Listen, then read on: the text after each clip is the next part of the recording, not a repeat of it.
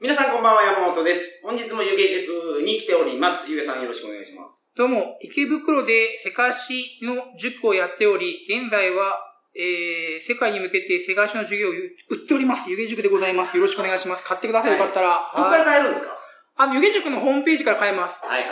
あのー、湯気塾も EC サイトを持ちました。素晴はらしい。い頑張りました。はい。エレクトリックコマース。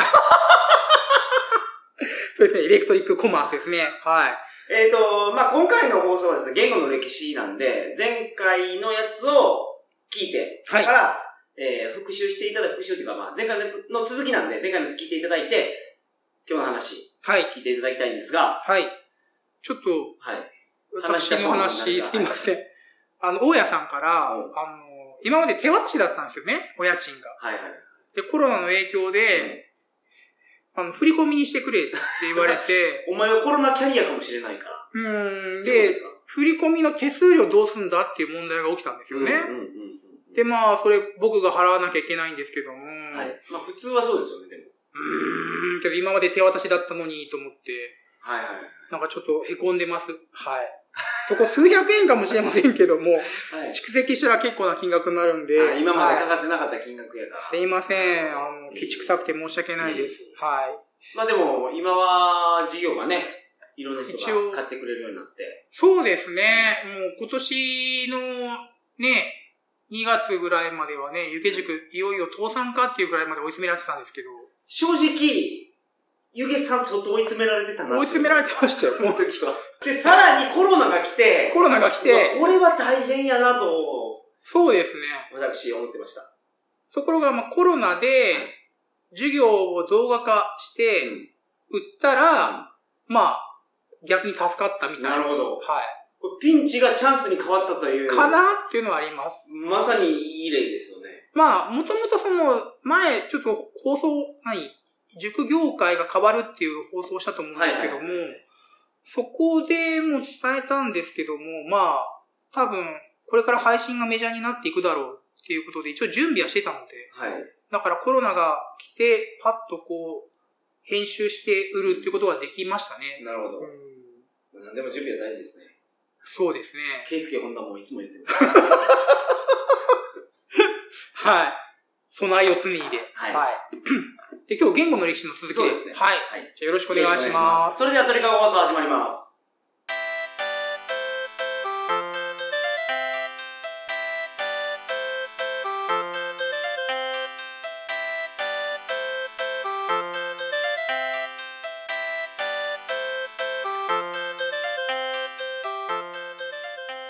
改めましてこんばんは鳥かご放送第495回をお送りします番組に関するお問い合わせは info.tkago.net info.tkago.net までよろしくお願いしますお願いします。はい、言語の歴史で、はい今度日本語の話なんですけども、うんでよく外国の人特にまあ白人とかが、はい日本語難しいって言いますよねはい、でなんで日本語難しいと思いますかその言語体系が全然違うから言語体系が全然違うと、はいじゃあ日本語の言語体系っていうのは、えー、どういうものかと、はい中国語の系統でしょうか中国語とも違います、あ素晴らしい中国語と違うんですね我々韓国語と一緒なんじゃないですかそうです。韓国語と日本語は、言語系統が、えーっと、まあ、ウラルアルタイ語系ですね。ウラル、アルタイル。ウラルアルタイ語系です。アルタイ語。はい。あで、これあの、違うとかいう人たちいっぱいいるかもしれませんけど、基本ちょっと大雑把な話で説明させてください。ーはい。えー、ウラル語とアラルタイ語違うとか、もうそういうの言わなくていいから、書かなくていい から。もうデレッチョのコメントに凹んでます、僕は。君は現象を読んだことないのかって読むかけねえだろうって。ゆげさんも書かれてるけど、俺も相当書かれてるめっちゃ書かれてますよ ね。ちょっと僕、あのアホやめしてよみたいな感じで書かれてるからひ。どいのちょっと僕い、やもう、ええそれそれ、そう紹介しなくていいですから。え山本わかりましたわかりましたはい いですかこれあなたにお願いします。字も汚い、顔も汚いとか書かれてますけ ど、僕。まあまあ、言うときましょう。はいで、その、日本語と韓国語は似てるんですね。はいで、ここでちょっと注意したいのは、我々が日本語の言語系統と、我々が使っている日本語の言語、言語とうん、中国語は、言語が全く違うんですが、はい。文字は借りてきてますよ。はい。その文字にする漢字とかは中国から借りてきてるけども、喋、り言葉の文法は全然違う。全然違う。シナチベット系、中国語は SVO で、まあ、その、先週あったインドヨーロッパ語系に近いんですよ。はい。だから、日本語は、本が好きです、私は。うん。好きです、本が私は、とか、本が、とか、うんその、手にを張ってる。はいはいはい。女子ですね。助詞がつくから、あの、順番が逆になっても大丈夫。どこに配置しても大丈夫です。うんだか英ら語に助詞はないですもんね。助動詞はあるのか。かなはいはい。あの、動詞を助ける。はいはい。 I can play, なんだらとか。僕、めっちゃ英語できないんで。 恥ずかしい、僕、あの、ね、大学の先生になりたかったんですけど、 お前、英語できなさすぎやから無理って言わ れて、あの、立教追放された、学園追放されたのがあるので、英語は助動詞はあるんですよ。動詞をはいはい助ける。はいで、助詞っていうのは多分名詞を助けるんですけど、うんそれが英語にはなくて日本語にあると。だから外国人が日本語を勉強するときに、その和とかがとかおとうん。か、はいはいはい。めちゃめちゃ難しいらしいで女す。子が難しい。僕らは逆にその、順番が難しかったり、はいはいはいはい。目的語なのかとか、なんか保護なのかとか、そんなのが難しいけど。で、じゃあ、話をちょっと変えはて、沖縄、うん。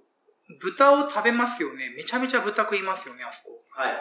中国っぽいですよね。中国人豚めちゃめちゃ食べるので。おーなるで、実際今沖縄中国に属してた、作法を受けた時期があります。ほど。その、中国の人たちが沖縄はもともと中国の一部だったっていうのも確かに、受験世界史的には確かに、まあそう解釈ができるよねっていうのはあるんですよそういう時代があるんです例えば、あと、首里城を見てください。首里城の、首里城って赤いじゃないですか。はい日本ってそんなめちゃめちゃ赤って使わないんですけど、かお城に。あそうですね。あの、はい中国の場合は赤っていうのはすごく使うんですよね。はいその、金持ちの象徴みたいな色なわけですよ。うんじゃあ、その沖縄っていうのは、そういった文化を見ると。はいまあ、中国なのかと。それとも日本なのか。うん結構方言が違いますよね、日本本土と。例えば、NHK スペシャルで沖縄戦とかやってる時に、はい。年寄りの話し言葉に絶対こう、テロップ入れないと分かんないじゃないですか。まあまあね、お年寄りのやつ年寄りの方。言きついから。じゃあ、まあそれで言うと東北の方も一緒ですけどね。あー、なるほど。確かに。確かに。で、沖縄じゃ日本なのか中国なのかはい。琉球王国はと。、琉球は、琉球はどっちに属するのかはいと。。で、どうでしょうか、山本さんの考え日は本です、それは。あ、それは理由は何ですかいや、中国やと思わないかな るほど。で、日本だっていう考えの大きな一つに、はいあの、言語系統が同じってなりら。ああ、なるほまど。す。だから、その琉球は手織り派を使うからあー。、なるほど。確かに、朱色、赤色を使ったり、確かに豚肉を食ったりと、はい文化的にかなり中国の影響はあるけども、うんそもそもの言語系統は手織り派だから、日本と同じじゃんと。なるほだから、大和民族と同じだっていう考え方はある。ど。だから、人をまとめるときに、その言語系統っていうのは、その、そういった考え方、えー見方っていうのはできますよ。あはいの、ユーゴスラビアあたりでですよね。はいはいあの、セルビアとか、はいはい。なんかすごい分かれたじゃないですか。はいはいはい。あれっていうのは、民族レベルって言ってますけど、はいそれは言語体系レベルですか言語体系は同じ、ほぼ同じですね。言語系統は同じですね。ああ、なるほど。はい。じゃあ、あれは言語じゃなくて、あ民言語族系ベース統は同じですけども、その、方言の違い。だから、はい。セルビア語とうんクロアチア語は確かにインド、ヨーロッパ語系だけど、はい違うよね。な日本語と韓国語は、はいその、体系は一緒やけど。体系は一緒だけど違うよねっていう対立ですね。あなるほどは。い。で、受験世界史、これちょっと、浜島書店のうん。せニュースページ世界史小覧の話をすると、はい。浜島さんと喧嘩になるかもしれませんけども、ちょっと正直話をしますと、間違うとると。いやー、ちょっと、すごくセンシティブなことを扱うので、まあ、ちちょょっと。こんなに読み込んでるゆげさんですから、なんか、意見があるんですね。るんですね。ちょっとね、ここに関してはね、浜島さんと喧嘩はしたくないんですけど、浜島さんの気持ちもわかるなっていうのはあるんですけど、言語のページがあって、使用集が20ページ開けてください。ページ。はい。 20ページで、えーっと、世界の語族ってあるじゃないですか。うん。おーで、そこ。に今、インド、ヨーロッパ語族ありますよね。先ほどやった、はいはいはい。そのまああー、ええー、ゲルマン語派、英語、ドイツ語、オランダ語とか、えー、まあ、あってで、日本語って、うん。その他になってるんですよ。はい、確かに。で、前の資料集だとうん、改訂前だと、その日本語っていうのがはい、ウラルアルタイ語系に入ってたんですよ。うん。うん。で、日本語がウラルアルタイ語系に入ってるっていうのは、多分、あ、ウラル語族とアルタイ語族は、はい。別であるんや、ここには。一応まあ、ちなみべに、ハンガリー語、フィンランド語、エストニア語が、はいウラル語族。はいはアい。ルタイ語族は、トルコ、モンゴル、そうですね。満州、はい。ウズベク、ウイグル、カザフ。なるほど。この中に属してたんですね。得してましたい。ところがそれ現在が改は、定とともに。そうです、その他になっちゃってるはいと。で、これは、もうおそらくそういった筋の方からの抗議があったんだろうな。そういった筋。どういった筋ですえっと、日本語が、アルタイ語系か、それは。まあ僕はちょっとざっくりウラウルアルタイ語系にしますけど、うんウラウルアルタイ語系だと困るんですよ。だって、インドヨーロッパ語系ってもともとその中央アジアにいた連中はが、インドに南下してヨーロッパに西の方に移動して、今日定着しましたよってことですよね。はい。で、日本語も、うん日本語がうらうらアルタイ語系だと。うん。助詞があるからと。っうん。うん。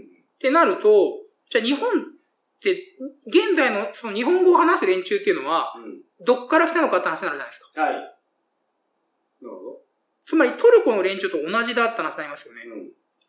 そうなんじゃないですか、ね。あの、大陸が繋がってたんですよね、多分。中それで、じゃあ、このトルコの連中とか、国と。うん。この、トルコの連中と か、そ満州の連中そ連中。まあ連中という言い方でも、まあ連中でもいいですけど、トルコの方とかね。トルコの方々とか、 そうそうそう、そういう言葉に。まあ、満州の方々そうとそうか、そうそうそう。っていうのはは、あの、馬に乗ってる連中なんですよ。連中になってる。あ、馬に乗ってる方々なんですよ。 で馬に乗ってる方々で、はいその、その地域、農耕地帯を征服して、うんなるほど。略奪したりとか、はいお前ら税払えやっていうようなことをはいしてたしてきたおか方々なんですよ。まあその連中でもいいような気がしてきたけど。 まあ、言いやすいように言ってください。ってことは、はい。日本にも馬に乗ってやってきたって話になるわけですよ。うんそうなんじゃないですか、やっぱりでも。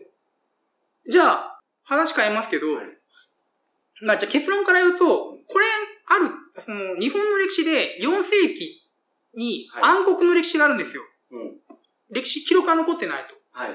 消されたんですよね。うんで、十中八九、大陸から日本に攻め込んできてるんですよ。えっと、馬に乗った連中が。あ、馬に乗った方々 が。馬に乗った方々が、はいはいはい。大陸からおそらえ、くちょうそれは、あれ、陸が繋がってたんですかいや、繋がってないです、その時はさすが船に乗。って。船に乗って、はいまあ、対馬海峡短いんで、はいはいはいはい。朝鮮半島からあ、日本に上陸しはて、い。征服したわけですよ。さっきのインドみたいにはい白い連中が黒い連中を支配して、税払えやと。あ、日本にいた、卑弥呼と、そう、じひみこ様ってそやうつ地味地元の連中を、なるほど。パカパカ馬に乗ってきた連中はいはいはがい支配したわけですなよ。るほど。おそらく十鉄中を持八っ九て。はで、その支配した連中の言葉がテオニ派なんですよ。だから、い。なるほど。馬に乗ってる連中、馬に乗った方々なんですよ。もう連中でいいっすわ。で、それがおそらく大和朝廷なんですよ。 ええー。なら、る現ほど在はの、いその天皇家の、その、血筋を遡ると、これはおそらく、馬に乗った連中だろうと、征服王朝だろうと、支配階層だろうと。で、ほとんどの日本人っていうのは非支配階層うんで支配されて、で、支配してる連中の言葉を使わなきゃいけなくなってっていう。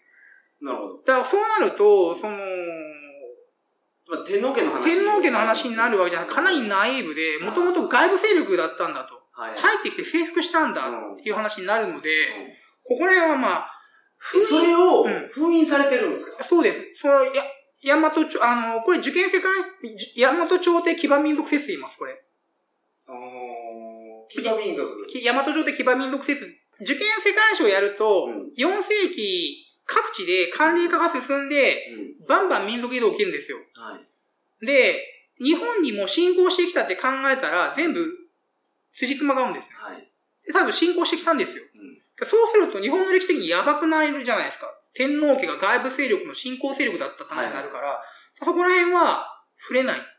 そこはやっぱやばいんですかでも他の国ではそうなわけでしまあけど、そのに、日本の歴史では、その、宮崎の山奥の方に、はい高千穂の方 に、その神ょ様やっぱがいて、それがあの本流なんですかそうそうそう、で、で、その神様がいうんて、、で、2600年ぐらい前にはい国作りましたよっていう神話があってうんっあていりう。ますよで、ね。そうやっだから本て、当は、なんか、天界から下に降りてきた時に、うん桜の神様と岩の神様がおって、岩の神様と結婚してたら不老不死やったらしいですけど、うん、うん、桜の神様の方が綺麗やったから、そっちと結婚しうん。たことによって、寿命ができたらしいですから、なるほど、なるほど。そういう、まあ、物語を作って、 その、天皇制、天皇支配っていうのを肯定してきたわけですよ、物語を作ることによっはいはい。て。その物語が崩れてしまうわけですね。うんでも、さすがに、そんなわけないやんって思う、そこまでは。今の僕が言った話。はいはいはいはい。で、例えばその古墳うんの跡とかを、日本入れないじゃないですか。はいは外国だったらピラミッドとかバンバン調査しますけど、いはい。はい。日本はその、墓荒らしの罪が非常に重たくて、うん仁徳天皇陵の古墳とかも入れないと。はいはいはい。あれはなんで入れないかというと、あそこ入ってうん、掘ったら多分、いっぱい出てくるんですよ。北方民族の首飾りだとか。なるほど。だから入れさせてくれないんですよ。はいはいはい。前方後円墳とか、はいあのー調べたらいけないんですそうよですね。めっちゃあれ警備してます、宮内庁が。すごい予算かけて警備してるので、はい入れないです。あこ、中入っうてん調べるのは禁止されてるのは、禁止されてます。はい。そういう理由なんそでうすいうか理由です、多分そそのれ以外だって普通、どの国もはい墓とか見るわけですよ。研究のために、歴史のために。ただ、日本はそれ一切許さないので。まあ、十中八九だから天皇家っていうのは外部勢力ですよと。それが明らかになったら何が起こるんですいや、まずいでしょ。だって、その、天皇家はもともと外国人ですよって話になりますよねうんうん。日本人じゃないよって話になりますよね。かねおお、そうやったんや。でしょ外部から入ってきてう搾取してたんだよって話になりますよね。んでも、他の国とか全部普通そうやから、まあそんなもんでいしょ。や、そう、普通の他の国も全部そうだし、うちも多分そうなんですよ。日本も多分そうなんですけどはいも、でっきのそんなさすがに、あの、神話を信じて、本当に、まあけどおじいちゃんおばあちゃんわからないけどな。そうそうけど僕らの世代の人ってもはういそれ信じてないでしょ、さすがに。まあだから、まあ、うち神ら、の子やとそう思って。言ってないですよ、それは。だからまあ、あと20年、30年とかすると、まあじゃあ、古墳チェックしてもいいよって話になって、やっぱ出てきたスキタイの首飾りが、とか、いうのは出てくると思いますけどね。うんまあもうちょっと時間、2、30年経あたなきゃいけないかーまなあと確。かに時間が経ったら調べるようになるか、そりうんゃ。なるほど。まあ、そんなところが、はい。それ確かにセンシティブですね。センシティブです。え、それで浜島さんも、浜島さんも多分、そういったそれことそもあれっに忖度して、多分そこら辺の講義とか、そういった意見とかもあって、その他にしたのかなと。おそらく。まあ推測ですよ。わかんないですよ。はい。はい。だからその歴史教育ってかなりセンシティブなところあるので、例えばちょっと話変わりますけど、いや、その歴史教育って、歪めたらいかんと思うんですよ。いや、っていうのが、う嘘の歴史を教えて、200年教え切ったら、うん歴史変わると思う。変わりますよ、変わりますよ。それで変えてきましたよ、だから。でしょはいうん。いや、歴史って、歴史教育って二つあって、一つは、その、エリート養成のための歴史教育。で、これは実際にあったことをはい。をベースに見てって、えー、過去こういう事例があったから今後我々こうすべきだっていあなるほどなるうほどことですよねは。いこれはエリート教育のための歴史です。なんではいか、ことわざ言ってましたよね。愚者は経験から学んで、はい。賢者は歴史から学ぶみたいな。そうです、そうです、そうです。で、もう一個が、その、国民を育成するための歴史うん教育。だからみんなをこう、我々は昔こういう物語があって、この物語の延長線上にいますと。うんで、我々はバトンを未来に、子孫につなげなきゃいけませんよという意識を持たせるための歴史教育で、で、これも嘘ばっかりなんですはい。よ。例えば、で北朝鮮がやってるようなことですよね、それって。まあ、例えば大日本帝国もやってましたよ。お例えば、うちのばあちゃんがびっくりしたのは、その、南北朝の騒乱を知らなかったんですよ。近所のおっさんから昔天皇家って南北朝の騒乱があったんだよって言われてびっくりしたらしいですよ。だから、大日本帝国の時代は天皇家が二つに割れて争ったってこと教えてないんですよ。なるほど、なるほ人心の乱とかも教えてないです。ど。はいはい。天皇家が割れたってことをうんとか、で、今もそうで、例えば前方後円墳って習ったじゃないですか、小学校の時に。であの時必ず教科書にこう書いてあったんですよ。前方後円墳っていうのは、日本独自のもので、うん。他の地域には見られませんよ。うん。とところが実際前方後円墳はあるんですよ。満州の方とか、はい朝鮮の北部とか、うんモンゴルとかに出てるんですよ、あ前の方後鍵円墳。穴みたいなやつがそうです、あの鍵穴みたいなやつ、鍵穴みたいなやつです。ってことは、結局その、馬に乗った連中うが、んそのモンゴルとか満州とうかん朝鮮とか来て、日本にもやってきて、同じような古墳、同じような墓を作ったよと。で、それはまずいわけですよ、その。天皇家が外部勢力が支配勢力、外部勢力が日本に侵攻してきて、搾取してたんだって話になっちゃうから、教科書では、日本独自の前方公園。実際は独自じゃないです。うんまあ、なったとしても、まあ、そういうもんですからね、歴史っていうか。今ね、に天皇、三原淳子とか が、はい。日本という国ができて2600年、2600何年経ってますとか言うわけですよ。で本当に神話を信じてる人いるし、それで動いてる人いるし、えー、まあ、少なくともいい気持ちはしないですよね。今の天皇家の子孫が実は外部勢力で、で、先祖があ、ね。先祖が外部勢力で、うちら搾取してましたようんっていうのを話したらうん、天皇は日本国民統合の象徴であってとかいう条文とかも、まあ、吹き飛ぶとまで言いませんけども、まあまあダメージは食らいますよね。だからまあね、そこら辺やっぱ隠したいというのはありますよこの体制を維持したいから。ね。そうですね。だって、受験世界史でやると、4世紀世界中が寒冷化して、もう北の連中食えなくなって、ゲルマン民族の大道とか、中国なんかに傭兵できたりとかう、ん中国に侵攻したりとか、うもうひっちゃかめっちゃかなんですよ。4世紀っていうんのはは。い。はただ絶対日本にも来てる んですよ。間違いなく。い。もうまあ、絶対かどうかわからないけど。で、その時期まあまあがけど暗黒の4世紀になってるわけですよね。うん日本史の中で記録がありませんっていうのは消してるわけですよね。なるほど。すごい、言語の歴史のはずが、すすごいこと 起きた。そうだったのかっていう。ところで、この浜島書店の20ページに載ってる、はいはい。世界のごとく。世界のご族に出てるこの女性、はい。可愛くていいですね。どれがタイプですかうーん、全部いけるなはい。はい。ということで、はいまあ、人類愛に溢れた最後、せセリフが、はい。いいと思います。あ、じゃあ最後、い一点だけ。えーっと、こう、日本語のゲート、日本語の言語系統は、うんまあ、アルタイ語系ですよと。まあ、いわゆるアルタイ語系ですよっていう話を今しました。はい。その、けど、まあ、いろんな事情があって、その他に入ってますよと。うんうんうん。最後の理由ですよね。はい。本当にうん、この言語系統は、わからんっていう謎の言語が、謎の言語系統があるんですよ。あ、謎の語族、謎の連中がいるんですよ。この言葉だけは、この言葉どこにもは属しどてないこ、ど、どれにカウントするんだと。ああわからんっていう。うんこれが謎のバスク人。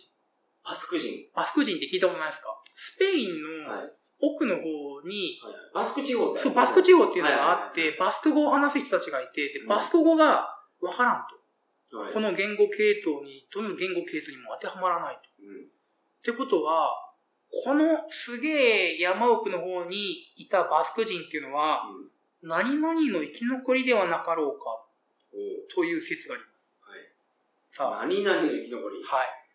何々の生き残り、多分聞いたことあると思います。魚人族の生き残り。 ネアンデルタール人。おー、そうなんや。だからクロマニオン人がネアンデルタール人倒していくわけですよね。はいで、クロマニオン人だけの世界になったと思いきや、あはのだいから原人が2人、2種類あって、はいまあ、原人っていうか、あの、収集が開けると、18ページですね。新人と旧人で、まあ、新人が我々クロマニオン人で、はい。はい。求人がネアンデルタール人で、はい。で求人頭いいんすよ。あの、脳容量が新人よりもでかいんですよね。うん。なるほど。けど頭いいんですけども、まうあ、ん新人の方がチームワークがあったりとかしてはいはい、勝ったんですけども、うんで、この、ネアンデルタール人の生き残りじゃなかろうかっていう説がある。へえ、見た目はどうなんですか、その、バスク人。バスク人どうなのそこまでちょっと僕、普通の、そこちょっとわかんないですね。普通の人だと思いますよ。なんか、明らかに、こういった頭でかいなとか言うのは多分、ないと思います。 ああ、なるほど。はい。バスク人ですね。謎のバスク語の話ですね。はい。まあ今日言語の歴史をおはい話しいただきましたが、はい。大変勉強になりました。あはい。ありりがとうがとうございまごす。ざいました。それでは皆さんおやすみなさいませ。おやすみなさい。